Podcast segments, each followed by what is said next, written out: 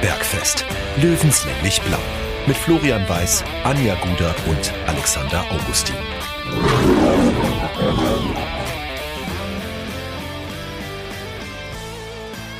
Servus und herzlich willkommen. Giesinger Bergfest, Episode 8 des Löwenstammtisches. Wir begrüßen euch ganz herzlich in unserer Mitte in unserer Runde hier an unserem Stammtisch. Äh, es gibt wieder sehr, sehr viel zu besprechen aus dem Löwenkosmos. Viele, viele Themen. Wir müssen zurückgucken, wir müssen vorausgucken und wenn wir vorausgucken, brauchen wir Hilfe. Deswegen sind wir heute zu viert. Deswegen begrüße ich erstmal ganz herzlich das, äh, ja, das, das äh, Podcast Inventar. Anja und Alex, grüß euch. Hallo. Servus, Flo. Und nachdem wir heute ja auch den Blick voraus äh, wagen, zurück, voraus, einen kompletten Rundumblick. Wir reden heute nicht nur über The Rise of the Lions, sondern wir reden auch mit The Rise of the Betzenberg. Und deswegen begrüße ich ganz herzlich den DPA-Reporter, der regelmäßig über den ersten FC Kaiserslautern spricht, äh, schreibt, spricht, berichtet und eingetaucht ist in die Betzenberg World, nämlich Florian Reis. Herzlich willkommen Hallo, beim Giesinger Bergfest. Hallo in die Runde, danke für die Einladung. Freut uns sehr und wie ihr alle wisst, der nächste Gegner des TSV 1860 München ist der erste FC Kaiserslautern und äh, das ist ein ganz besonderes Spiel, denn wie ihr alle wisst, es gibt eine spezielle Verbindung zwischen den Löwen und den Teufeln. Da gehen wir aber nachher nochmal ganz intensiv darauf ein. Zuerst wollen wir gemeinsam zurückblicken auf den vergangenen Spieltag des der dritten Liga und äh, beinahe wäre das schon wieder ein Spieltag gewesen, der blauer nicht hätte sein können. Zwischenzeitlich ähm, war unser Puls so hoch, ähm, den hast du auch nicht mehr runtergebracht, denn die Zwischentabelle sah so aus, dass der Löwe plötzlich von Platz zwei grüßte. Und Alex, da verrate ich jetzt einfach mal einen kleinen Insider. In der WhatsApp-Gruppe kam dann irgendwann die Mail, ich halte es nicht aus und ich glaube, dass der Alex kurzzeitig den Stream ausgemacht hat. Nee, das nicht. Äh, Soweit habe ich mich dann doch nicht durchringen können, aber es war, ähm, es gibt ja so Siege, da freut man sich, da, da springt man auf, da schreit man rum. Aber als äh, am Samstag das 2 zu 0 gefallen ist, bin ich mehr oder weniger in, in mich zusammengesackt, kann man sagen. Das war mehr, mehr Erleichterung als Freude. Also es war wirklich ein, ein Spiel auf Messers Schneide und äh, irgendwie hat man immer so das Gefühl gehabt, zumindest war es bei mir so, dass man ja eher am Ausgleich dran ist als am 2 zu 0. Ähm, Gott sei Dank hat es dann am Ende geklappt, aber wie gesagt, also recht. Ich habe mich nicht wirklich drüber freuen können, es war mehr die Erleichterung. Und Anja war wieder beim, im, im WhatsApp-Live-Ticker des Bergfestes live mit dabei. Ich habe schon fast ein schlechtes Gewissen, aber im Grunde ist es ja auch wirklich sinnvoller, wenn ich die Spiele nicht 90 Minuten live schaue, weil dann gewinnt der Löwe immer, weil immer, wenn ich zuschaue, fällt das Gegentor dummerweise. Außer gegen Türkgücü München. Da ist es nicht gefallen, Gott sei Dank. Ähm, aber man ist ja bestens informiert in unserer WhatsApp-Gruppe. Aber es ist jetzt nicht so, also ich habe trotzdem, ich habe den Berg hochgehechelt und war quasi auch nervlich am Ende. Das war quasi gleichgesetzt damit. Das und ich konnte ja alles hautnah mitverfolgen, wie ihr da gelitten habt. Ich habe ja mitgelitten. Dann, äh, weil das ist immer so wie, als wäre ich in eurer Mitte, wenn ihr da in der WhatsApp-Gruppe so hin und her deichselt. Du hast quasi dein persönliches Bergfest gefeiert am Samstag. Ja, mein Bergfest. Ah, und der erste Wortwitz des Tages ist raus. Ah, sehr schön. Alex muss ja auch einsteigen, gar kein Thema. Nein, es, es war ein sehr, sehr. um das Zitat der Woche los, oder? Ja, mit Sicherheit. Ja, da, da kommt ähm, noch einiges heute. Mhm. Ich, ich muss sagen, auch äh, für mich war es die Bestätigung dessen, was ich in der letzten Folge gesagt habe. Die Löwen brauchen einen Baldrian-Sponsor, weil nervlich gehst du einfach irgendwann in die Knie. Ähm, vor allem fies, nach 20 Minuten fällt das erste Tor und du siehst es nicht, weil äh, in Mannheim Stromausfall geherrscht hat. Ähm, das war dann auch etwas äh, skurril, aber gut, Richie Neudecker, den wir ja über den grünen Klee schon gelobt haben, macht das frühe 1 zu 0. Dann hat's lange, lange gedauert bis in die Nachspielzeit hinein, bis dann Dennis Dressel ähm, das 2 zu 0 gemacht hat. Wir haben schon gesagt, zwischendrin, äh, die Ergebnisse sahen mal ganz gut aus. Am Ende gab's dann doch zwei Siege für die direkte Kon äh, Konkurrenz und ähm, ja, unberechtigter Freistoß führt zum Siegtreffer für Rostock und ein unberechtigter Handelfmeter führt zum Siegelfmeter für Ingolstadt. Lassen wir jetzt mal dahingestellt. Wobei man da sagen muss, dass Ingolstadt äh, einen, einen anderen Elfmeter hätte bekommen müssen in der ersten Halbzeit. Von dem her kann man sagen, ausgleichende Gerechtigkeit. Ja, Jetzt komme ich wieder zumindest. mit meinen Floskeln. Wenn der Schiri das pfeift, dann ist es so, da rege ich mich nicht drüber auf. Also sobald ich im Trikot selber stecke, rege ich mich sehr herrlich darüber auf. Aber so von außen betrachtet bin ich da ja relativ nüchtern. Leute, es haben alle die letzten Spieltage immer für uns gespielt und wir Eben. auch. Das gab es so oft noch nie in einer Reihenfolge, gell? Und jetzt ist es halt mal nicht, dass alle für uns gespielt haben. Aber wir haben trotzdem abgeliefert. Und das ist am Ende entscheidend. Und deswegen habe ich jetzt langsam, wie ihr zwei auch, die blaue, blassblaue Brille auf, ja? Es ist gut zu wissen. Nein, also es ist immer noch Wahnsinn, was da in den letzten Wochen abgegangen ist. Ähm, es gab noch ein Ergebnis, ähm, das hinten raufgekommen ist, auf das wahrscheinlich auch Kaiserslautern ein bisschen geguckt hat. Das war das 3 zu 0 von Duisburg in Wiesbaden. Das ist äh, aus lauterer Sicht wahrscheinlich nicht so schön, dass da Duisburg die drei Punkte mitgenommen hat. Aus Löwensicht nicht so verkehrt, weil dadurch ist der Platz 4 wieder ein bisschen noch sicherer in Sachen DFB-Pokal. Ähm, ja, und der ominöse Platz 4 ja, und äh, Kaiserslautern hat aber seinerseits ähm, sich Luft verschaffen können mit einem 3 zu 2 gegen Unterhaching. Ähm, trotzdem floh vielleicht da ein erster Ausflug in Richtung Betzenberg. Luft verschaffen ja, aber durchatmen noch lange nicht. Nee, das Gefühl war schon so ein bisschen durchatmen, klar, weil ähm, es das erste Mal, äh, dass der FCK jetzt vom Abstiegsplatz runter ist seit Ende März. Äh, und wenn man da mal auf die Tabelle geschaut hat, äh, vor der Länderspielpause mit sieben Punkten Rückstand und jetzt ist man auf dem Nicht-Abstiegsplatz. Ich glaube, da halten nur die kühnsten Optimisten dran geglaubt, dass das äh, vier Tage vor Schluss äh, passieren könnte und man jetzt faktisch alles wieder in der eigenen Hand hat. Ja, da unten geht's auch immens eng zu. Ähm, bis auf Haching und Lübeck, sage ich jetzt mal. Also Haching müssen wir wohl oder übel in Richtung Regionalliga äh, Bayern verabschieden. Ähm, der ein oder andere Löwenfan, der mag darüber grinsen. Wir tun es jetzt eher nicht, weil das, ja, wir, wir kennen natürlich ein paar Leute aus, aus Haching auch und da wird denn grundsätzlich eigentlich auch ganz gute Arbeit geleistet, aber ich glaube, da ist nicht mehr viel zu machen. Lübeck ist äh, im Grunde auch so gut wie weg, aber dann wird's richtig eng. Dann ist es ein Kampf zwischen Bayern 2, Uerdingen, Meppen, Kaiserslautern. Ja, Waldhof und Duisburg, das ist jetzt so die Frage. Können die noch, rechnerisch können sie noch unten reinrutschen? Ja, ich sag mal, weil du jetzt vorhin gesagt hast, Flo Duisburg hat, hat den Löwenfans nicht so gefallen, das Ergebnis, oder bis vielmehr, vielmehr hat gefallen. Ähm, ich würde fast sagen, wenn noch eine Mannschaft unten reinrutscht, könnte es vielleicht eher Waldhof Mannheim sein als MSV Duisburg, weil, wenn man mal die Vornkurve anschaut von Duisburg oder auch Magdeburg gehört ja auch dazu, muss man halt sagen, eigentlich dürften die mit dem Abstieg nichts mehr zu tun haben. Duisburg hat ja auch noch ein Nachholspiel am Mittwoch. Ähm, deswegen, wenn noch eine Mannschaft da dazukommt zu diesem Viererfeld, dann ist es wohl eher Waldhof Mannheim. Ja, ist eigentlich auch bitter. Na, die haben eigentlich letztes Jahr eine sehr, sehr gute Rolle lange Zeit gespielt in der Liga.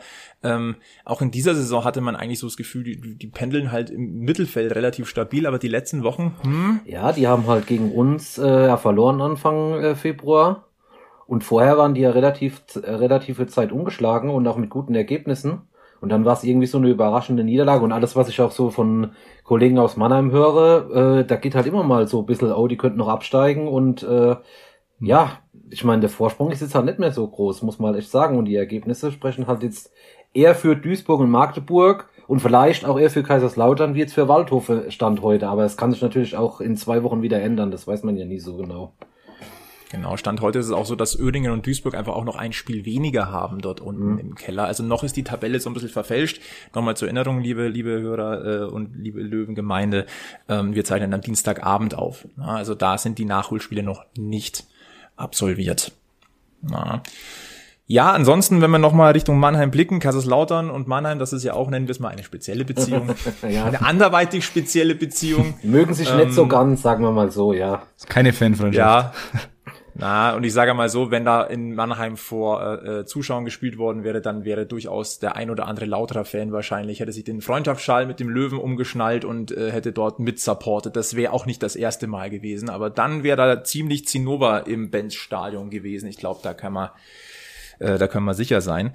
Ähm, wir wollten auch ganz kurz auf äh, nochmal auf die Löwenelf gucken. Da ist nämlich jemand zurückgekommen in die Startformation, der lange Zeit jetzt auch unglücklicherweise ein bisschen gefehlt hat.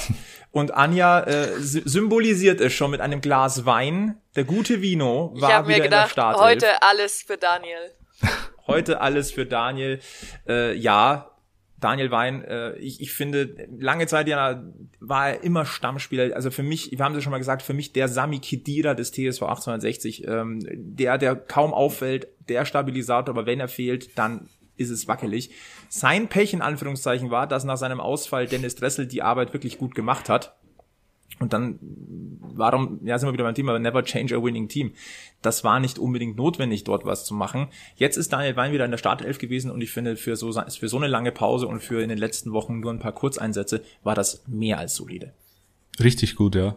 Wir haben es ja auch, auch in unserer Instagram-Kurzanalyse geschrieben, Daniel Wein für uns der Spieler des Spiels, ähm, weil er einfach eben in seinem Comeback nach, ich glaube, wie lange ist er jetzt ausgefallen, vier Wochen oder so, ähm, war, war weg oder war nur ähm, Auswechselspieler. Und für das war er wirklich extrem stabil und hat da, ja, Flo, wie du schon sagst, äh, einfach unauffällig die Fäden gezogen im defensiven Mittelfeld. Also da müssen wir mal sagen, äh, wirklich Hut ab. Ja, und ja, bei äh, Michael Kölner, da wächst der Bart weiter und weiter. Äh, von, von mir aus hat er irgendwann einen Bart wie ein Weihnachtsmann, ähm, wenn es denn hilft. Anscheinend hilft's momentan.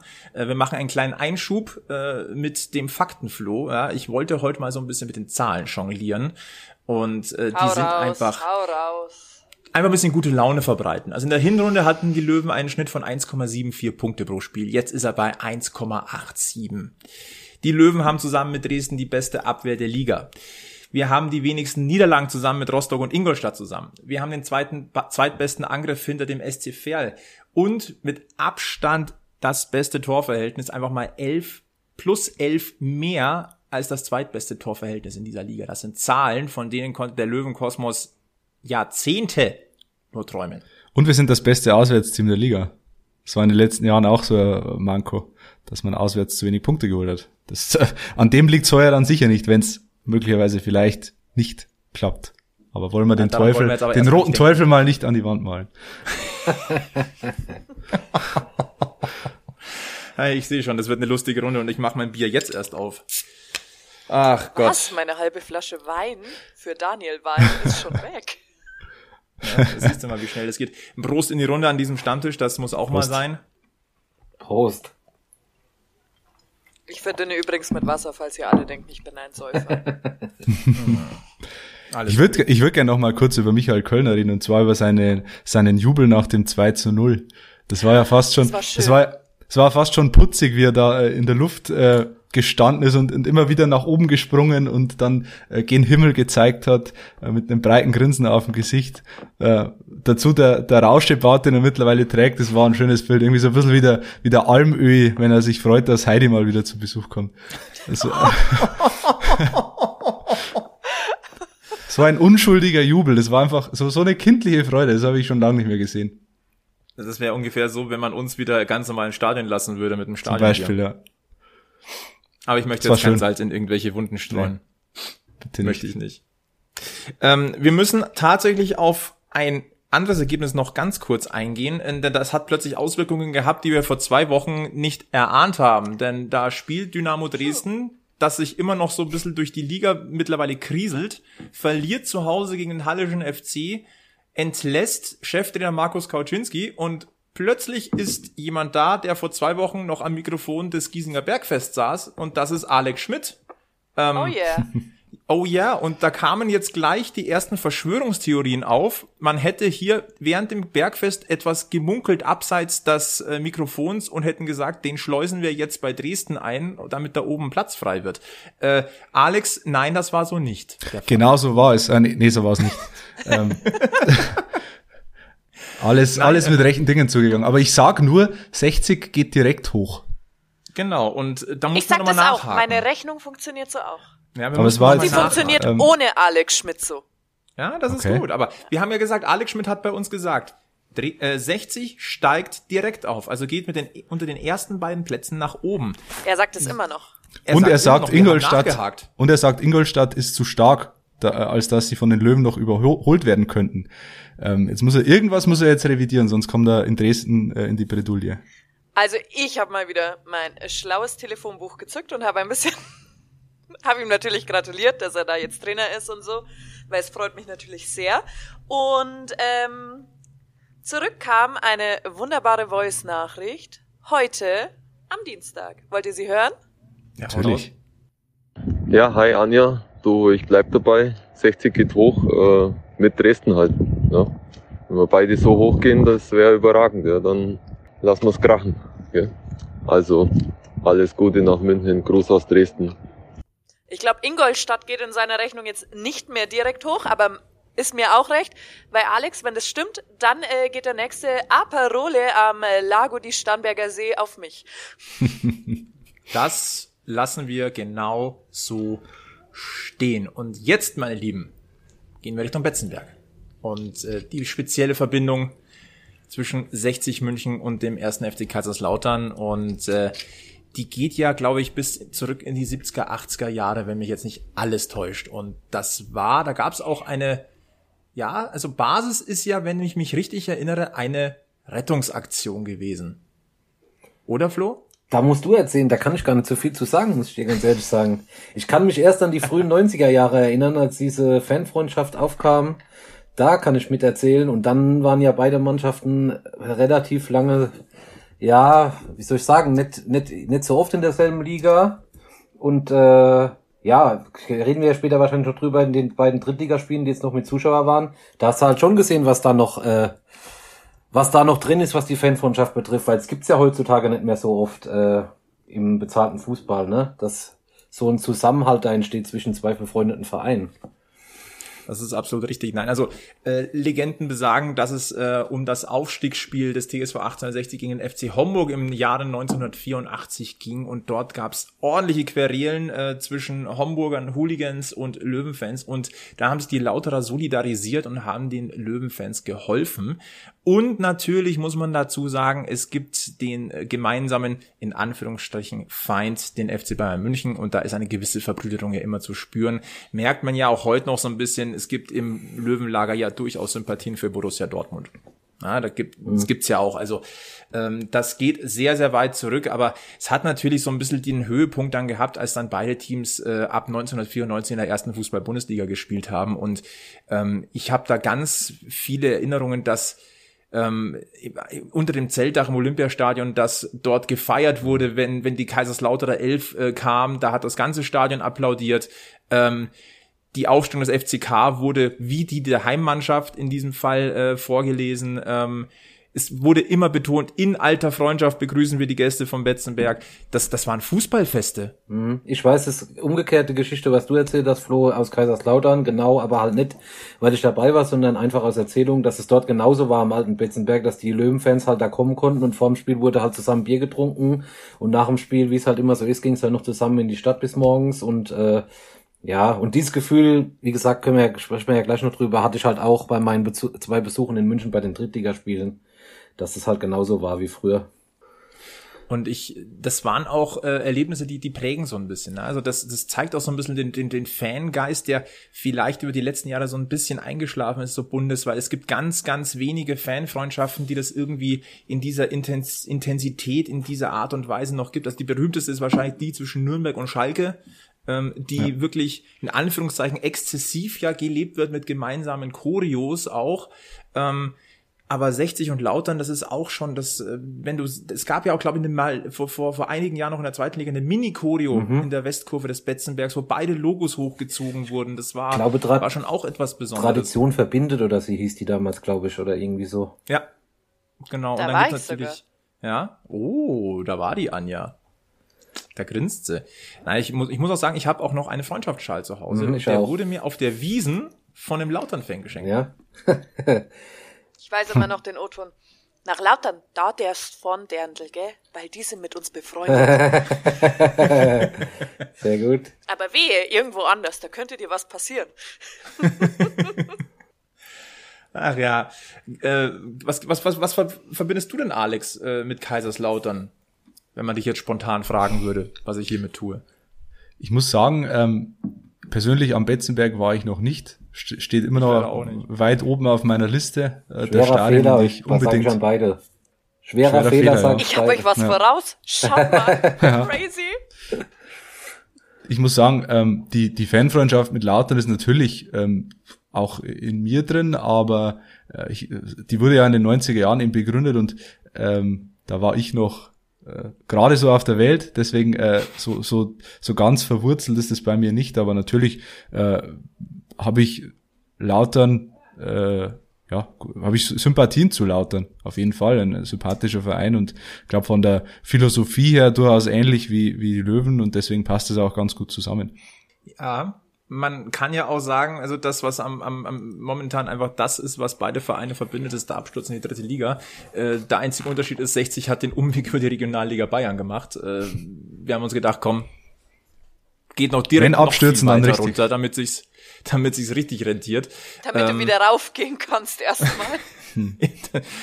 das sind dann die kleinen Dinge, die einem dann äh, die, die Freude bereiten. Nein, aber ähm, Lautern, ja, war gestandener Erstligist, da ging es ja auch langsam, aber sicher nach unten mit einem, glaube ich, ein oder zwei Ausreißern nochmal in die Bundesliga hoch und dann, ähm, ja, sind sie da gelandet, wo sie jetzt sind. Lass uns vielleicht mal so ein bisschen die letzten Jahre Revue passieren. Ich, ich habe eine Doku gesehen ähm, ich, im SWR und dort wurde gesagt, dass eigentlich die sensationelle deutsche Meisterschaft von 1998 der Ursprung dessen ist, was bis heute in Kaiserslautern geschehen ist. Äh, Flo, würdest du das genauso unterschreiben?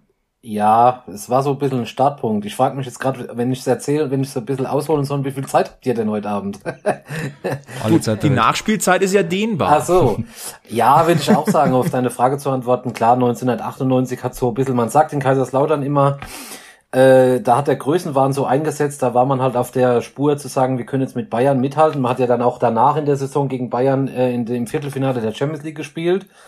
Ja, und da wollten halt einige dann, ähm, dass man ständig auf, auf äh, Augenhöhe mit Bayern München ist und mit den ganz guten Vereinen damals, äh, aber vor allem mit Bayern und da halt jedes Jahr um die Meisterschaft spielen kann. Und äh, das ist das eine. Das andere ist halt, äh, Stichwort Größenwahn, dass man dann halt gedacht hat, in Kaiserslautern, man muss dann ein WM-Stadion hinbauen, weil mit Fritz Walter und alles, was da halt dranhängt, man braucht unbedingt die WM und das wurde dann halt im Laufe des Aus Stadionausbaus jedes Jahr immer ein bisschen teurer, dann hat es mal, mal gestockt. Wir haben jetzt gerade vor ein paar Wochen drüber geredet, äh, wenn man so im leeren Stadion sitzt im Moment bei Geisterspielen, da kann man ja äh, leider Gottes auf die leeren Tribünen schauen, aber es hat dann halt so ein bisschen gestockt. Das sind dann halt zum Beispiel Teile von der Tribüne runtergefallen oder als es mal windig war, konnte ein Spiel nicht stattfinden. Also dieser ganze Ausbau hat sich halt so verschoben zeitlich und wurde halt auch viel teurer, ähm, als er eigentlich kalkuliert war. Ja, und in der Saison ist der FCK dann 2006 halt erst in die zweite Liga gleich abgestiegen. Und äh, ja, dann wisst ihr ja wahrscheinlich, wisst ihr ja selbst, äh, wie es dann ist. Es nimmt halt dann so seinen Lauf wenn du halt nicht gleich im ersten Jahr dann wieder hochkommst, im zweiten Jahr dann ähm, gegen die dritte Liga gespielt, im letzten Spiel gegen Köln gerettet. Das wird ja wahrscheinlich jeder wissen, was da damals los war auf dem Betzenberg. Und dann, Flo, was du angeschl äh, äh, angeschlagen hast, zwei Jahre Bundesliga, aber im zweiten Jahr halt auch klanglos abgestiegen. Und dann hat man halt nochmal versucht, in den ersten beiden Jahren ähm, zweite Liga damit aller Macht aufzusteigen. Aber für mich, wenn wir nicht so weit zurückgehen, ist für mich so eine Sache 2015. Da war der FCK halt, äh, lasst mich jetzt nicht lügen, aber ich meine vier Spieltage vor Schluss auf Platz zwei oder fünf Spieltage vor Schluss und hat dann kein Spiel mehr gewonnen. In der Nachbetrachtung hätte halt genau ein Sieg gereicht, für, äh, um Zweiter zu werden. Und dann wärst du in der Bundesliga gewesen und ab dem äh, äh, Datum Mai 2015 ging es halt immer stetig bergab und ihr wisst es ja auch, wie das dann ist im, im Umfeld, da ist das Umfeld dann nicht mehr zufrieden mit Platz 10 oder Platz 8 in der zweiten Liga, da will man immer weiter und dann ja, ging es halt in den drei Jahren bis 2018 bis auf den letzten Platz der zweiten Liga und jetzt äh, nochmal drei Jahre später ähm, spielt man halt gegen den Abstieg in die Regionalliga. Da merkt man jetzt relativ viele Parallelen tatsächlich Ich wollte zwischen es gerade 60 sagen, und, und Kaiserslautern. Lautern Äh, macht so ein Stich- bisschen den Löwen, gell? Der Teufel macht den Löwen. Ja, so ein bisschen. Wir haben, das sind so viele Parallelen. Also Ja. teures WM-Stadion. Ähm, glaub- Größenwahn. Nicht, nicht Größenwahn. Nicht zufrieden sein äh, mit mit etwas niedrigerem, sondern glauben plötzlich auf Augenhöhe mit Bayern agieren zu können. We go Das- to the top. Ich Ja, wie go to the top, ja. Also ähm, das ist schon ähm, irgendwie auffällig. Also der Löwe und der Teufel gehen da schon so ein bisschen gefühlt Hand in Hand und haben sich jetzt in der dritten Liga wieder getroffen ähm, mit etwas unterschiedlichen Ausgangspositionen. Denn äh, der Löwe musste zwei Ligen nach unten, kam dann von unten in die dritte Liga und Kaiserslautern kam von oben in die dritte Liga und dann hat man sich getroffen und legendär war ja dieses erste Drittligaspiel auf dem Betzenberg. Fast 50.000 Zuschauer, ein ganz knapper Sieg äh, des ersten FC Kaiserslautern 1 zu 0 damals. Ähm, ein Spiel, das brutal auf Augenhöhe gewesen ist. Also das war packender Fußball. Das wurde live in der ARD gezeigt und ich glaube, die Einschaltquoten waren Wahnsinn damals für ein Drittligaspiel. Mhm. Ähm, ja, Gänsehaut. Also wenn ich jetzt dran denke, ich kriege halt Gänsehaut. Also ich, sehe mich dann noch äh, vom Fernseher sitzen. Also wenn ich da an das Spiel denke, das ist mir nämlich auch vorhin in meinen Erzählungen schon eingefallen, muss ich ehrlich sagen, ähm, also an diesen brachialen Torjubel, wenn ihr mich fragen würdet, was wäre, was, es gab ja wirklich nicht so viele Highlights äh, beim FCK in den letzten drei, vier Jahren. Aber wenn mich jemand fragen würde, was ist so ein Highlight, dann würde ich sagen, genau dieses Spiel, weil da war halt vorm Spiel, da war es relativ warm, da war vorm Spiel, haben wir vorhin schon drüber geredet, äh, äh FCK und 60, äh, haben da zusammen Bier getrunken, da hattest du die Polizei keine Probleme, dann ja, gibt die Rechtflow total ausgeglich ausgeglichenes Spiel, das hätte auch 60 äh, gewinnen können, da erinnere ich mich heute noch dran. Aber an den brachialen Torjubel, als äh, Yannick Sternberg das 1-0 macht in der 87. Minute, also ja, es halt, war halt schon auch Gänsehaut auf der Tribüne, muss man echt sagen, was da los war. Äh, das war schon Wahnsinn für ein Drittligaspiel. Da hat man halt auch mal wieder gesehen, was beide für eine für, für Potenzial haben in, in, bei der Fangemeinde, ne? Ja, absolut. Das ist ja, und gefühlt ähm, waren ja dann nicht nur äh, Lautern und, und äh, Löwenfans vom Fernseher gesessen, sondern halt Fußball Deutschland, weil ich glaube, wenn mir jetzt nicht alles täuscht, das war ja leicht zeitversetzt auch zur ersten Liga oder mhm. weiß gar nicht, ob an dem Wochenende auch die Bundesliga gestartet hat, da bin ich mir jetzt nicht mehr sicher. Fakt ist aber, das lief im Free TV. Ja. Die Einschaltquoten waren Wahnsinn, das können nicht nur Lautern und Löwenfans gewesen sein. Da ging es einfach um diesen Namen. Das mhm. Duell ja, genau. Kaiserslautern gegen 1860 München, das, das klingt nach großem alten Fußball. Ja, also müssen wir ja nicht drüber reden. Ja, und dann ähm, 60 hat er in dieser Saison äh, erstmal äh, auch einigermaßen gut oben mitzocken können, dann ging es ein bisschen abwärts, dann ist die Luft ein bisschen raus gewesen, dann ging es gegen den Abstieg. Und dann hat jetzt über die letzten ein, zwei Jahre so, so eine leichte Tendenz ja eingesetzt, dass die, die Ausgangslagen von Löwen und Teufeln sich so quasi umgekehrt haben. Und ähm, das hat ja gegipfelt in, in, in der Insolvenz letztendlich des ersten FC Kaiserslautern im letzten Jahr. Und ich glaube, da gibt's ganz, ganz viele Missverständnisse oder, oder auch gar nicht mal böse gemeint, einfach äh, Verdachtsmomente, die man als jemand, der jetzt in München lebt und sich hauptsächlich mit dem TSV beschäftigt, aus dem lautern Kosmos gar nicht so mitbekommt. Und vielleicht können wir da heute gemeinsam mit dir, Flo, so ein bisschen für Aufklärung sorgen. Ähm, den Höhepunkt hat natürlich die Verwirrung gehabt, als äh, Tim Rieder 60 verlassen hat und nach Kaiserslautern gegangen ist. Ja, der Leihvertrag bei 60 ist ausgelaufen. 60 wollte ihn, oder zumindest auch der, der, der Löwenkosmos wollte ihn ganz gerne behalten. Hat es geheißen, ja, das ist finanziell einfach nicht machbar. Und dann kam plötzlich Kaiserslautern und man hat im Hinterkopf, ja, die sind ja eigentlich insolvent. Vielleicht kannst du uns da mal so ein bisschen auf die, auf diesen, den Weg des ersten, des FCK über die Insolvenz so ein bisschen aufklären. Naja, da muss man, äh, glaube ich, relativ äh, weit letzt, in, im letzten Jahr anfangen. Ähm, ich glaube, man muss zuerst mal mit dieser Saga aufräumen, einfach, dass der FCK irgendwelche Statuten ausgenutzt hat. Ich glaube, da muss man halt ganz klar sagen, da gibt's halt nur ein Argument dafür, dass halt kein Verein äh, zum Insolvenzgericht gehen kann, kann sagen, um es jetzt salopp zu formulieren, schau mal, hier sind unsere Unterlagen. Und das Insolvenzgericht sagt, ja gut, mh, hm, ihr kriegt ja keine neun Punkte Abzug, dann machen wir jetzt mal ein Insolvenzverfahren. Weil ich kann nur berichten, äh, und da werde ich wahrscheinlich auch von den von vielen Fans äh, aus dem Herzen sprechen und auch vielen meiner Kollegen, Journalistenkollegen, die das begleitet haben. Sowas ist halt wirklich kein Spaß und ich wünsche das auch keinem Verein, dass er das durchmachen muss, weil ich weiß halt auch, auch aus dem Verein, das sind sehr, sehr harte Verhandlungen, ähm, ja, die sich über Wochen Monate ziehen, ähm, wo es halt auch wirklich, ich würde jetzt mal fast sagen, ein bisschen unter der Gürtellinie zugeht oder ein bisschen dreckig zugeht, äh, wenn man halt mit Geldgebern äh, verhandelt, die halt ihr Geld nicht ver ver verlieren wollen. Das betrifft ja auch den einfachen Dauerkartenkunden, der hat ja auch äh, Geld verloren, ja.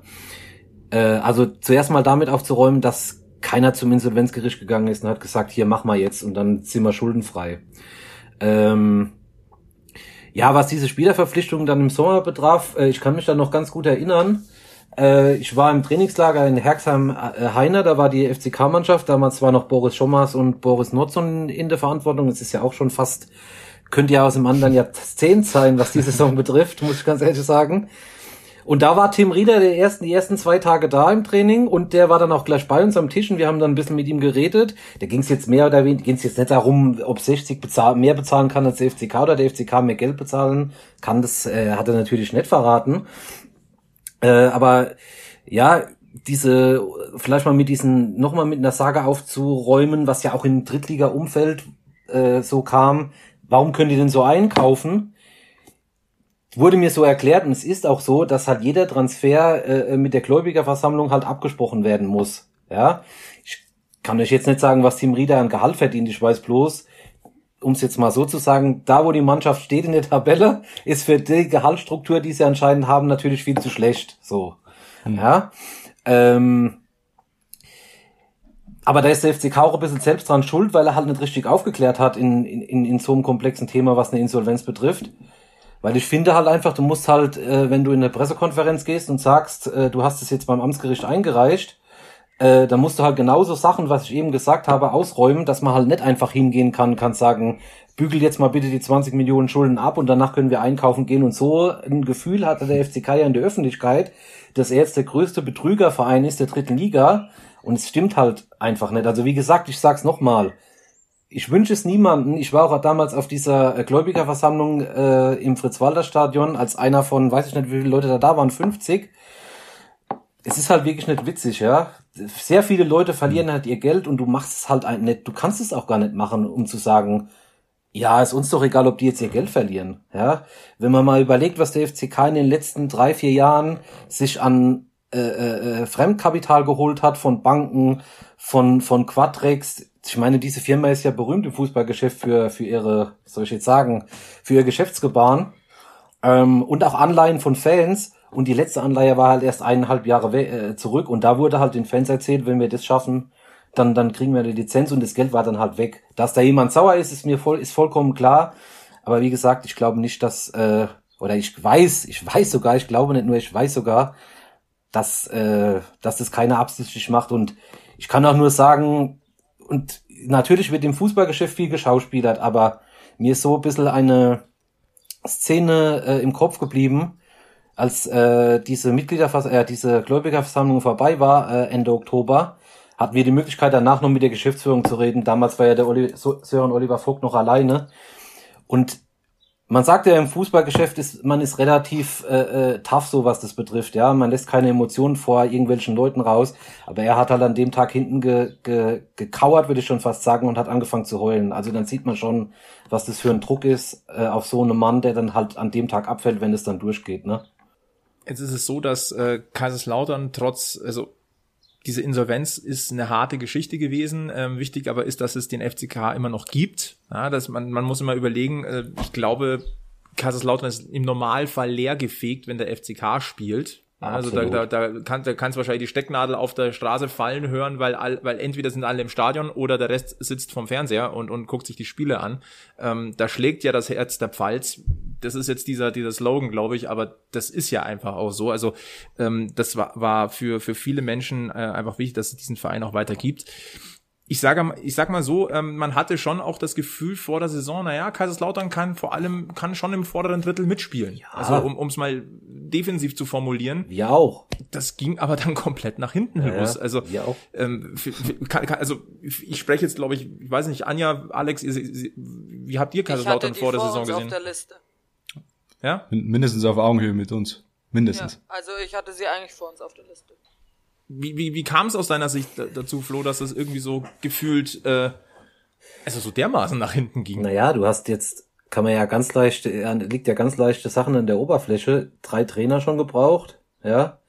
Äh, anfangs hat man mit Boris Schommers die ersten zwei Spiele äh, bestritten und ein DFB-Pokalspiel und dann gesagt so, ähm, ja, die taktische Ausrichtung hat nicht gepasst und sowas und äh, äh, die waren damit nicht zufrieden in der Vereinsführung, deswegen haben wir gewechselt. Dann hat man mit Chef Saibin einen Trainer geholt, äh, würde ich fast sagen, am dritten Spieltag. Natürlich hat keiner vor der Saison so offensiv gesagt, wir wollen unbedingt aufsteigen, aber da fiel unter anderem das Wort, wir wollen eine Spitzenmannschaft der Liga sein. Und das, was ihr eben gesagt habt, gehe ich, gehabt, gehe ich komplett mit.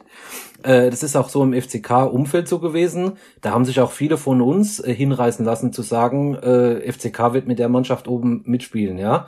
Und wenn man mal mit Außenstehenden redet, äh, werdet ihr wahrscheinlich auch so sehen, wenn ihr in den Mannschaftskader guckt. Natürlich jetzt vier Ta Spieltage vor Schluss nicht mehr.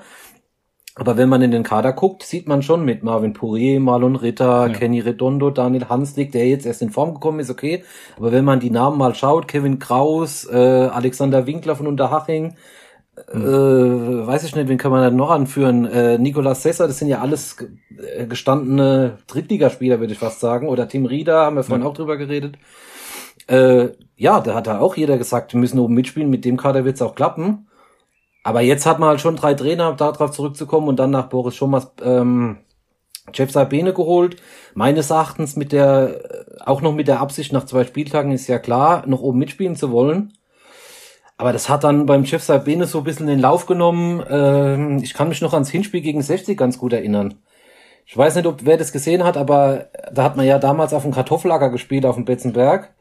Und meines Erachtens war es halt so, wenn man auf einem normalen Platz gespielt hätte, hätte 60 zur Halbzeit 15-0 geführt. Also ich kann mich noch erinnern, Kreidinger alleine vorm Tor trifft dann den Ball nicht, weil der Platz so schlecht ist. Ja. ja.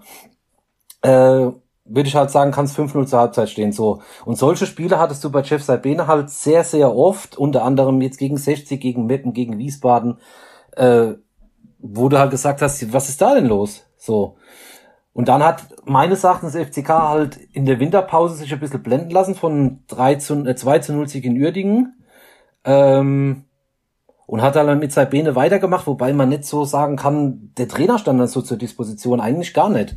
Aber es war schon so ein bisschen ein Blendungsergebnis, wo man, muss man echt sagen, ja. Also ja, 2-0 gewonnen, diese Unruhe, die dann da ein bisschen aufkam, die ging dann ein bisschen weg, ja, 2-0 gewonnen vor der Winterpause. Da hat man immer gesagt, der Chief Sabinen braucht jetzt mal eine richtige Vorbereitung, aber das wisst ihr ja selbst, in der, in der Corona-Winterpause ist ja keine Vorbereitung. Hm. Mit sieben, sieben, acht Tagen, zehn Tagen Training ist ja keine richtige Vorbereitung. Aber auf jeden Fall war das dann halt so. Ja, dann hat man halt in der Winterpause drei Nachwuchsspieler aussortiert, die eh nie gespielt haben, so ein bisschen als Alibi. Äh, Lukas Röser zu Türkgücü München dann ausgeliehen. Ähm, und nach drei Spielen, ich müsste jetzt lügen, ich glaube, nach drei Spielen in der englischen Woche kriegt man ja dann schon als, als äh, Begleiter so ein bisschen das Gefühl, ah, wenn man da jetzt nichts nicht viel holt, dann könnte es für das Sabine eng werden. Und normalerweise ist beim FCK immer so, nach einem schlechten Spiel, der Trainer steht dann zur Disposition, wird erstmal drei, vier Tage überlegt, ah, sollen wir das jetzt machen, können wir das jetzt machen, ah, überlegen wir mal und so. Und dann hat man halt an einem Samstag im Januar gegen Wiesbaden so schlecht gespielt, wo ich auch sage, wenn Wiesbaden durchgezogen hätte, hättest du auch vier Stück bekommen und abends dann gleich reagiert, weil da gab's keine, da gab's keinen Spielraum mehr für Jeff Salbene. Da war dann auch wahrscheinlich die Angst vor dem Abstieg so groß, äh, dass man dann gesagt hat, okay, wir müssen jetzt nochmal einen Trainerwechsel machen und hat dann mit Marco Antwerp den komplett anderen Typ geholt, äh, was gegenüber Jeff Salbene, weil jeder, der Jeff Salbene schon mal vor dem Mikrofon gesehen hat, der weiß ja, dass es ein ganz ruhiger Typ ruhig. ist. Ja. ja? äh, äh, und sich auch zu nichts hinreißen lässt oder so. Klar, natürlich wurde der Tonmo ein bisschen schärfer dann, wenn er gemerkt hat, er kommt jetzt ein bisschen, vielleicht wird ein bisschen hinterfragt so, aber dass der jetzt unhöflich wäre von seiner Grundart, würde ich sagen, auf gar keinen Fall. Ist Marco Antwerpen auch nicht, nicht falsch verstehen. Aber das ist halt so ein kompletter gegenteiliger Typ, der in der Seitenlinie halt, vielleicht ähnlich wie Michael Kölner, halt richtig Feuer gibt. Er hat nicht umsonst schon, hm. so, schon drei gelbe Karten, eine rote Karte. Ähm, das kommt ja nicht von ungefähr so. Und wenn man jetzt äh, mal ein bisschen springt zu dem Spiel in Magdeburg in der Rückrunde, äh, habe ich ja anfangs schon angesprochen, äh, nach der Niederlage halt sechs Punkte, dann durch das Nachholspiel von Uerdingen die Woche drauf sieben Punkte Rückstand. Da muss ich ganz ehrlich sagen, hätte ich niemals gedacht, dass der FCK nochmal die Kurve kriegt, auch nicht mit Marco Antwerpen. Hm. Ähm, ja, er hat sie dann in dieser Länderspielpause anscheinend schön über den Platz gescheucht. Also die haben, glaube ich, nicht so oft den Ball gesehen. Und da muss die Mannschaft dann irgendwie kapiert haben, okay, jetzt äh, so können wir nicht weitermachen, weil dann steigen wir wirklich ab. Und hat jetzt die letzten äh, sechs Spiele ungeschlagen. Äh, nach der letzten Länderspielpause halt wirklich auch was läuferisch, kämpferisch, spielerisch betrifft, wenn man sich manche Tore mal anguckt in Zusammenfassung, äh, halt echt gut abgeliefert, muss man sagen. Und meines Erachtens könnten sie sogar noch drei Punkte mehr haben, wenn sie halt Nachspielzeit könnten. Aber konnten sie halt in zwei Spielen nicht. Ähm, wobei andererseits halt, haben sie halt in Lübeck auch Glück gehabt, dass sie nicht nach fünf Minuten mit zehn Mann weiterspielen müssen. Von daher relativiert sich das wahrscheinlich alles so ein bisschen. Aber ja, dieser Aufschwung hätte ich jetzt ehrlich gesagt nicht für möglich gehalten und habe ich ja Anfang schon gesagt, dass man das jetzt alles in eigener Hand hat, äh, äh, faktisch die letzten vier Spiele. Wenn man viermal gewinnt, das ja auch nicht so einfach wird, klar, äh, das ist natürlich schon eine Überraschung gegenüber von vor vier, fünf Wochen, wenn man da zurückdringt, weil da war die Mannschaft faktisch hm. tot, das muss man so sagen. Hm. Ja, und du sagst es, die, die Form des FCK, äh, die ist wirklich äh, sehr ansprechend. Sechs Spiele in Folge nicht verloren äh, aus sich aus eigener Kraft nach oben gearbeitet, jetzt den Klassenerhalt in der eigenen Hand haben. Ähm, das gibt natürlich jetzt eine gewisse Brisanz auch für das Aufeinandertreffen jetzt äh, kommenden Dienstag im Grünwalder Stadion 60 gegen Kaiserslautern, denn jetzt geht's für beide tatsächlich auch wirklich um was. Also Kaiserslautern ist nicht irgendwie abgeschlagen und ist eigentlich fast schon weg. Nein, das hat, das hat Potenzial. Und da kommt natürlich jetzt auch der Gedanke, wie es wäre, wenn da in Giesing Fanfest wäre mit 15.000. Hör doch auf mit, hör doch auf mit sowas jetzt. hör doch auf mit sowas jetzt. Entschuldigung. Ja. Ja, wir sind absolut. hier am, am virtuellen Stammtisch. Am liebsten würden wir dich jetzt nächste Woche persönlich treffen und uns dann einfach äh, in Giesing ähm, auf äh, 12 äh, halbe treffen und ja. nach dem Spiel nochmal analysieren und dann einen Podcast aufnehmen. Absolut, ja. Das wäre wahrscheinlich richtig genial. Ja. Ähm, nein, aber du hast es, du hast es ja vorhin schon angedeutet, ähm, wenn wir jetzt mal so dieses, diesen Gedanken durchspielen, ähm, was in Giesing los wäre. Du hast es ja selber erlebt. Vielleicht magst du deine, deine Eindrücke von, von deinen beiden Gastspielen äh, mit uns nochmal teilen, weil wir haben es ja auch miterlebt. Ja, diese Fantreffen im, im, im Giesinger Bräu, äh, die waren halt zweimal das erste Mal, äh, muss ich ganz ehrlich sagen, bin ich da völlig ohne Erwartungen hingegangen. Ja, ich dachte mir halt, ja, da werden halt, es kennen sich ja auch viele 60er und viele Laudern-Fans von früher aus, aus den frühen 90ern. Ja, diese Freundschaften haben halt wirklich gehalten von den ganz, ganz alteingesessenen. Da werden sich halt ein paar Leute treffen und äh, paar Bier zusammen trinken und sowas. Aber was ich da dann gesehen habe mit Grillstation und äh, Leute, die halt drin Tische reserviert haben, äh, ja und äh, ja Schlangen am Bierstand und so, das hat mich schon fasziniert. Letztes Jahr war es dann noch mal eine Spur. Ich meine, da war ja dann sogar eine, äh, eine offizielle Fanparty angemeldet so. Was ich da dann gesehen habe, klar, das hat sich natürlich dann rumgesprochen und klar, jeder FCK-Fan kann mich noch erinnern. Äh, das erste Mal äh, im Grünwalder Stadion 2018, äh, ja, weiß ich nicht, ob sowas, ob es jemals so ein knappes Gut gab, wie Karten für den Gästeblock äh, im Grünwalder Stadion. Also da wollte halt jeder hin. Und dann hat sich das natürlich rumgesprochen, dass die Party letztes Jahr äh, ganz gut war. Und da war dann halt wirklich im Giesinger Bräu, pf, konntest du dich halt, äh, muss jetzt, muss jetzt mal überlegen, ich glaube, die haben mittags 14 Uhr gespielt, ja, konntest du dich halt ab 12.30 Uhr fast gar nicht mehr bewegen. Also äh, Toilettengang oder so war da wirklich nicht mehr drin, ne? und äh, ja, es hat mich schon fasziniert und das habe ich ja, glaube ich, vorhin schon gesagt, diese äh, Verbundenheit von Fußballfans, die es da halt gibt, ja, äh, die findest du halt wirklich nicht mehr so oft, dass Fußballfans ganz normal miteinander feiern und sich auch fürs, für ein nach Abpfiff nochmal genau an derselben Stelle ver, ver, verabreden. Äh, ja, es ist halt einfach sehr, sehr selten und es hat mir sehr gut gefallen.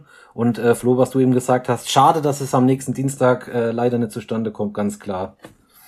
Es geht für beide Teams um immens viel, ein richtungsweisendes Spiel und äh, wir wollen gleich mal einen kleinen Blick auf den nächsten Spieltag werfen, denn das ist ja nicht nur das Duell zwischen 60 und äh, Kaiserslautern.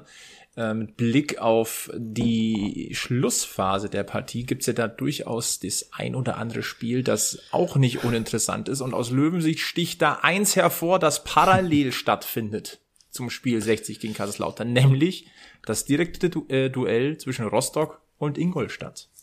Das ist genau das, worauf wir spekulieren. Krieg jetzt schon Puls. ich würde das Spiel gern mit Kai Bülow schauen. Oh ja. Oh ja. Der hat auch Puls. Vielleicht brauche ich neue Laufschuhe, dann gehe ich da mal vorbei. Mhm. Nein, also momentan äh, stand Dienstagabend vor dem ersten Nachholspiel von Dynamo Dresden. Rostock 1, Ingolstadt 2, 60 3. Rostock und Ingolstadt nehmen sich gegenseitig die Punkte weg. 60 kann der lachende Dritte sein. Das ist genau das, was wir, also am liebsten wäre uns natürlich ein Unentschieden. Ähm, ja, also da geht bei mir auch gerade der Puls hoch, wenn ich dran denke. Ähm, am selben Abend übrigens auch noch Dresden in Ferl. Dresden hat bis dahin noch die beiden Nachholspiele gegen Duisburg und Uerdingen. Die können wir jetzt, wir können jetzt nicht in die Zukunft gucken wäre schön, wenn wir es könnten. Ähm, und wenn wir in den Keller blicken, da spielt Duisburg gegen Bayern 2, Lübeck gegen Wiesbaden, ah, Zwickau gegen Meppen, auch nicht uninteressant. Ja, das sind auch, also da gibt's für sowohl für, für Löwen als auch Teufel extrem interessante äh, äh, Duelle. Ähm, es ist der erste Showdown und äh, parallel werden sowohl äh, die Löwenfans als auch die FCK-Fans da äh, regelmäßig den Blick aufs Handy werfen, was das mhm. sich so in den anderen Stadien tut. Wir sind halt einfach jetzt auch in der Schlussphase der Liga angekommen. Äh, werfen mal vielleicht als erstes einen kleinen Blick auf das Restprogramm von Lautern.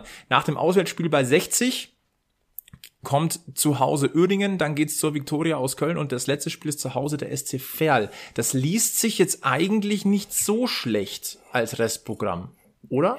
Ja, hättest du mich das vor sechs Wochen gefragt mit einem einzigen Heimsieg, hätte ich gesagt, oh, Mist.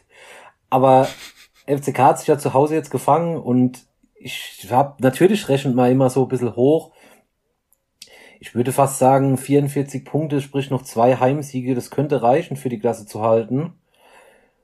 Und äh, ja, bei 60 am Dienstag, äh, wenn der FCK da, muss ich fast sagen, wieder erwarten, einen Punkt mitnehmen würde, wäre das natürlich ein faktischer Bonuspunkt, ähnlich wie der Sieg gegen Saarbrücken vor zwei Wochen. Das sind ja auch äh, gegen eine Mannschaft von oben, nicht nur dies, die, der Lokalkorrid, der da halt herrscht, ja, der Push, den du da nochmal kriegst, sondern auch gegen den Tabellenfünften zu gewinnen, das sind natürlich dann Bonuspunkte. Von daher, ja, ich würde sagen, die zwei Heimspiele gewinnen, zumal ja noch ein Spiel gegen Uerdingen kommt, gegen direkten Konkurrenten und die Saison dann halt bald vorbei ist. Das heißt, die könnten ja vielleicht gar nicht mehr zurückschlagen. Mhm. Äh, ja. Ich bin mal gespannt. Auf glaube, es geht trotzdem bis zum Ende, aber ich wäre froh, auch für die vielen FCK-Fans, die dann immer noch mitfiebern, äh, wenn es jetzt keinen Nervenkrimi bis zur letzten Spielminute geben würde, weil es ist wirklich nicht so schön. Mhm. Und wir bei 60, wir müssen damit rechnen, dass wir diesen Krimi es bekommen. Ist wirklich nicht vor witzig. allem. Das ist nicht witzig. vor allem mit dem Blick auf den letzten Spieltag. Wir haben schon so oft angesprochen. 60 muss nach Ingolstadt. Das ist der wahrscheinlich der ultimative Showdown. Äh, lasst uns vielleicht da auch mal ganz da kurz auf das Aber Flo, Programm gucken. Spielen. Aber Flo, äh, Kaiserslauterer Flo, wir können doch einen Pakt schließen, sozusagen einen Pakt mit dem Teufel. Äh, wir gewinnen jetzt äh, das Spiel gegen euch und du hast ja gesagt, Hat er zwei ja Heim zugegeben schon. Eben, du hast ja gesagt, äh, zwei Heimspiele habt's noch, da holt's einfach die zwei Siege. Wir gewinnen gegen euch und dann äh, gehen wir nach oben raus und ihr bleibt in der dritten Liga. Und, ihr könntet äh, ja auch auf der Zielgeraden... Ja, darauf sehen wir uns dann in der zweiten. Ihr, ihr könntet ja auch auf der Zielgeraden auch noch, äh, Flo wird's ja gleich sagen, gegen Bayern 2 gewinnen. Das wäre ja auch noch ganz ja, gut. Das, das machen wir natürlich. In meiner Rechnung machen wir das. okay. Das ist kein Problem. Ah, okay. Vier Spiele und wir holen drei Siege und wir gehen als Zweiter hoch. Das ist eine Win-Win-Situation. Das machen wir genau so, würde ich sagen. Ja, ich, äh, ich sag mal so, äh, ich habe die Löwen jetzt nicht so jedes Spiel 90 Minuten verfolgt, aber ich finde, meines Erachtens ist es schon in der, in der Form, in der sie im Moment drauf sind, die beste Mannschaft der Liga für mich. Wenn man sieht, wie Dresden jetzt halt abstürzt, in Anführungszeichen, Ingolstadt halt gerade mal so gewinnt, Rostock jetzt mhm. auch in Meppen, ja, Freistoß hin und her, aber auch gerade mal so gewinnt, äh, würde ich schon sagen, sind die Löwen einfach im Moment die formstärkste Mannschaft. Äh, und da, ja, kannst du halt als Abschiedskandidat jetzt im Auswärtsspiel, obwohl es es ja so jetzt nicht mehr richtig gibt, Auswärts- und Heimspiele, eigentlich nichts erwarten. Und alles, was du mehr mitnimmst als eine Niederlage, ist ja ein Erfolg, das muss man halt so sagen. Dann werfen wir mal ganz kurz einen äh, Blick auch noch aufs Restprogramm äh, vom, äh, von den Gegnern der Löwen. Ähm, nehmen wir mal Dresden, die spielen jetzt erstmal am Mittwoch zu Hause gegen Duisburg, dann in Uerdingen, das sind die zwei ähm, Nachholspiele, wobei in Uerdingen stimmt ja nicht, in Lotte, hm. ähm, dann in Ferl, dann zu Hause Köln, auswärts Türkütschü und dann das letzte Spiel in Wiesbaden. Rostock, da sieht's folgendermaßen aus, Ingolstadt, Zwickau, Haching, Lübeck, das liest sich jetzt auf dem Papier mit Ausnahme des Ingolstadt-Spiels vergleichsweise einfach.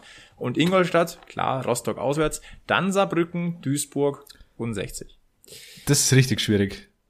Ja, das ist richtig haarig. Und bei 60 ist es, wie gesagt, Kaiserslautern zu Hause, auswärts Wien, Wiesbaden, zu Hause Bayern 2 und Ingolstadt auswärts. Und in diesem Zusammenhang gehen wir mal ganz kurz ein, äh, machen wir einen Blick in, den, äh, in die Spielordnung der dritten Liga, Paragraph 11. Denn der ist nicht unerheblich für, für das Saisonfinale, denn viele fragen sich, ja, um Gottes Willen, Bayern 2 könnte ja absteigen. Ja, da schießt doch einfach die, die schießen die Profis einfach ein paar Verstärkungsspieler nach unten, damit das nicht passiert. Wird schon also, reichen, so einfach Musiala ist es spielen dürfte. Tja, der Musiala zum Beispiel, ne?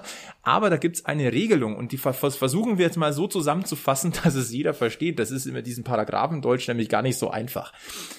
Grundsätzlich heißt es, es gibt eine Sonderregel für die letzten vier Spieltage der dritten Liga. Und zwar dürfen dort nur Spieler aus der ersten Mannschaft abgestellt werden, die in den vier Spielen davor nicht als Stammspieler der ersten Mannschaft gelten. Das Interessante ist, wenn sie, sie gelten nicht als Stammspieler, wenn sie nicht eingesetzt wurden. Also wenn sie eine Minute gespielt haben, gelten sie als Stammpersonal des, der ersten Mannschaft. Das heißt, es eliminiert sich im Grunde fast jeder Profi für den Einsatz in der zweiten Mannschaft an den letzten vier Spieltagen. Also eine Verfälschung wird es großartig nicht geben. Fiete ab ist vielleicht. Ja gut, Fiete ja, ab. Aber Fiete, Fiete ab ab gehört. läuft auf. Ist okay. Ja, Fiete ab, der, der tut uns so ein bisschen, ja, der tut sogar uns ein bisschen leid. Ich finde ich find die Definition, ich finde die Definition von Stammspieler ganz lustig, ehrlich gesagt. Ich weiß nicht, ob die, ob's die vor 10 Jahren oder 15 Jahren auch schon gab. Der Jan Schlaudraff war sozusagen Stammspieler beim FC Bayern. Kann man nach der Definition sagen. Durch jede Einwechslung. Oder Lukas Podolski Minute oder alle, die, die nur drei Minuten gespielt haben, waren Stammspieler. Ist schön. Es geht irgendwie nicht in meinen Kopf rein. Stammspieler sind für mich die, die in der Startformation spielen. Ja. Die Fertig aus. regelmäßig äh, spielen, ja. Und über eine weite Strecke des Spiels. Nicht nur in der Nachspielzeit reinkommen. Aber gut. Ja, okay, aber was wir festhalten können, es wird nicht eine große Verfälschung geben dort unten im Keller durch äh, Profi-Einsätze. Das wird Ja. nicht passieren. Also es wird Nee, relativ aber nicht mal ihre ablaufen. Youngsters können zum Teil helfen, wenn diese Regel das besagt. Richtig, aber wenn wir jetzt mal gucken, wer so in den letzten vier Spielen äh, bei Bayern gespielt hat, da ist ein Dantas raus, zum Beispiel, was jetzt nicht unerheblich ist. Ähm, lass mal gucken, ich habe ja vorhin mal die, die also alleine beim Spiel des FC Bayern gegen Union Berlin wurden eliminiert als mögliche Spieler Stanic, Stanisic, Dantas, Saar, Musiala, ja, Scott. Das sind alle Spieler, die tendenziell vielleicht nochmal hätten unten spielen können. Über Musiala müssen wir nicht mehr reden, der Stammpersonal in der ersten Elf mittlerweile. Also, Ja. aber wie gesagt, das wird nicht passieren. Also in der Hinsicht wird es ein klarer Abstiegskampf. Und wir haben ja schon gesagt, packt mit dem Teufel, die Punkte bleiben in Giesing im dire- direkten Duell. Dafür äh, am vorletzten Spieltag müssen die Löwen halt einfach die Bayern abfieseln. Hat ja im Hinspiel schon ganz gut funktioniert. Eben. Das wird schon. Gut, ähm, anso ansonsten wir, äh, Anja hat es vorhin schon gesagt, jetzt hat sogar Anja die blaue Brille auf, jetzt glaubt auch sie daran, die ansonsten Ja, da immer defensiv abgeben? Soll ich meine Tipps abgeben? Ja, hau raus. Bevor wir zu Alex Allstars kommen. Ähm, Lautern Flo, es tut mir leid, 60 gewinnt in gegen äh, gewinnt gegen Lautern 2-1. 60 spielt unentschieden gegen Wien Wiesbaden 1-1. 60 schenkt Bayern zwei Tore ein. Die Bayern machen keins. Und am letzten Spieltag hat 60 nochmal richtig Bock und gewinnt 3-1 in Ingolstadt. Boah. Road to Weil da- Kannst du uns, dann kannst du uns, Spiel glaube der ich, äh, Saison, letzter Treffer der Saison, Sascha Mölders. ja, wer auch sonst. Ist dann Saisontor Naja, 26 bisher hat zu er, dem also jetzt Zeitpunkt. hat er ja mal nicht mehr getroffen, hat es aber nur noch vorbereitet. Das So mag ich, ja auch. das sind Teamplayer. Und dann könnte es, könnte es sein, dass der nächste, das nächste Giesinger Bergfest wegen Kopfschmerzen um einen Tag verschoben wird oder so. Wenn das wirklich so passiert. Ah, ich glaube, es geht nicht, weil ich habe doch danach Urlaub. Ach so, wir müssen also am Dienstag. Oi, oi, oi. Freut euch drauf, wenn es so kommt. Das könnte eine sehr interessante Folge werden. Äh, Alex, äh, Stichwort Ja. Sascha Mölders. Äh, das ist die perfekte Vorlage erstmal für dich, bevor wir zu den Alex Allstars kommen, denn wir haben eine ziemlich geile Nachricht. Oh ja, Sascha Mölders, der Fußballgott, hat uns etwas vor die Tür gelegt. Der Weihnachtsmann war da sozusagen. Der Weihnachtsmann Osterhase. Mit, oder der Osterhase. Könnt ihr jetzt, könnt ihr jetzt Michael aussuchen. Kölner mit seinem Rauschebart. Wie, wie ihr wisst, äh, hat, hat Sascha Mölders ja einen Shop aufgemacht. Die Wampe von Giesing. Äh, vertreibt jetzt da Pullover, T-Shirts, Kaffeetassen, was auch immer. Und er hat uns drei T-Shirts zukommen lassen, die wir an euch verlosen dürfen. Äh, blaue T-Shirts, ich weiß das Motiv ehrlich gesagt noch nicht, die Post war noch nicht da, aber wir wissen, es ist auf dem Weg und ähm, spätestens zur nächsten Folge äh, können wir es dann rausschicken. Es sind äh, T-Shirts in Größe M, L und XL, so viel darf ich verraten. Und natürlich fragt ihr euch jetzt, was müsst ihr dafür tun, um diese T-Shirts zu gewinnen? Das ist jetzt ganz einfach. Äh, jede Woche gibt's ja den Alex Allstar und wer den Alex Allstar lösen kann, äh, der schreibt es äh, an giesinger-bergfest.gmx.de und dann sammeln wir alle richtige Einsendungen, alle richtigen Einsendungen mit Angabe des Namens bitte. Äh, Bitte und, auch Angabe der T-Shirt-Größe, oder? äh, wäre auch nicht schlecht, ja. Wobei, da müssen wir schauen, wie wir das Dass dann wir aufteilen. dann drei XL-Typen haben und einer muss ein M tragen. Ja, da muss einer, muss einer abnehmen. Aber äh, das, das bekommen wir auf jeden Fall hin. Also Teilnahmebedingungen auf jeden Fall den Alex Allstar lösen, den Namen dazu schreiben und dann könnte euch schon bald das T-Shirt mit der Wampe von Giesing drauf gehören. Äh, ich mach, Grandios. ich mach gleich weiter mit dem Alex Allstar. Ich darf nämlich den letzten auflösen. Das sind, bin ich jetzt äh, ein paar. Ich ärgere mich, Fei. Ich ärgere Ja. mich wirklich, dass ich es nicht rausgekriegt habe. Ja, da warst du ähm, eine von, von wenigen, die es nicht rausbekommen haben. Ich habe den, den Mund relativ voll genommen in der letzten Woche, dass das diesmal keiner lösen wird, aber ich bin natürlich wieder eines Besseren belehrt worden und bin jetzt ein paar halbe Bier schuldig beim nächsten Spiel, wenn es irgendwann mal wieder geht mit Fans. Da darf ich im Grünwald ein bisschen einkaufen am, Wir, am wir Bierstand. müssen vielleicht kurz äh, unseren Kaiserslautern äh, Flo Oh ja. aufklären. Äh, Flo, weißt du, dass wir den Alex Allstar jede Woche machen? Ja, ich weiß es, aber ihr könnt mich gerne nochmal aufklären. Ich, Also der Alex Allstar läuft so. Alex gibt drei Hinweise und diese lassen Schlussfolgern, welcher ehemalige Löwenspieler ah, okay. das ist. Aha. Und Alex denkt immer, seine Tipps sind so unantastbar und dann kommen immer so Typen wie Maximilian Donhauser oder äh, Gilbert Kalb, äh, die dann so schreiben, nach einer Minute, ich möchte lösen. Die Folge ist noch nie mal uns so, veröffentlicht und die haben schon gelöst. Okay. Ja. Und Alex dann in der WhatsApp-Gruppe, Mensch, das kann doch gar nicht sein, das wird sauteuer, jetzt habe ich Biersperr, gesch- äh, jetzt habe ich gesagt, ich lasse für jeden Bier, äh, der, der kriegt ein Bier, bla bla bla bla. Und dann so, und hier kommt rein, ah ja, die Lösung ist das, das, ach, ist voll easy, ach, Alex, komm, das kann doch nicht alles sein. Und Alex, wirklich, Alex ist da wirklich mit Herzblut dabei und dann immer so zu uns, Wir müssen ihn mal trösten. ja, wir, mü- Ja, also ich- wir sagen ihm im schon aus. Vorfeld immer schon, dass drei, vier ankommen werden und so sagen, Alex, viel zu einfach. Aber Alex dann wieder so, also Leute, dieses Mal errät wirklich keiner den Alex Olster. Jetzt sind wir eben gespannt, was jetzt passiert, weil- Der Druck ist groß was jetzt nach auf jeden der Fall. Aufzeichnung passiert. Also darf wir jetzt- brauchen jetzt einen Biersponsor, weil sonst Ja, kannst du Alex nicht mehr Das zahlen. stimmt. Ja. Ich löse jetzt mal auf den letzten. Ähm, es war Alexander Ludwig. Die, die. Älteren werden sich erinnern, der Lude, genau. Der, ähm, ja, sagen wir mal, eine durchwachsene Ich Zeit gehabt hat bei den Löwen. Kontakt. Kannst du noch mal ganz kurz Das- die Hinweise nennen? Ja, die das dazu mache ich hiermit. Äh, erster Hinweis war, er präsentierte sich an der Grünwalder Straße nicht nur sportlich recht bescheiden, ähm, er war jetzt äh, nicht der, der große Überflieger, als der angekündigt wurde, und äh, er fuhr immer mit einem Smart auf dem Trainingsgelände vor. Also er hat sich immer recht, recht bodenständig präsentiert, aber Gerüchte sagen, dass er zu Hause in der Garage auch einen Audi A8, Audi R8 stehen gehabt hat. also es war manchmal ein bisschen nur, nur Fassade. Zweiter Hinweis, äh, sein damaliger Trainer bei 60 ist mittlerweile bei dem Verein beschäftigt, von dem der Alex Allstar einst zu 60 wechselte. Ewald Lienen, FC St. Pauli.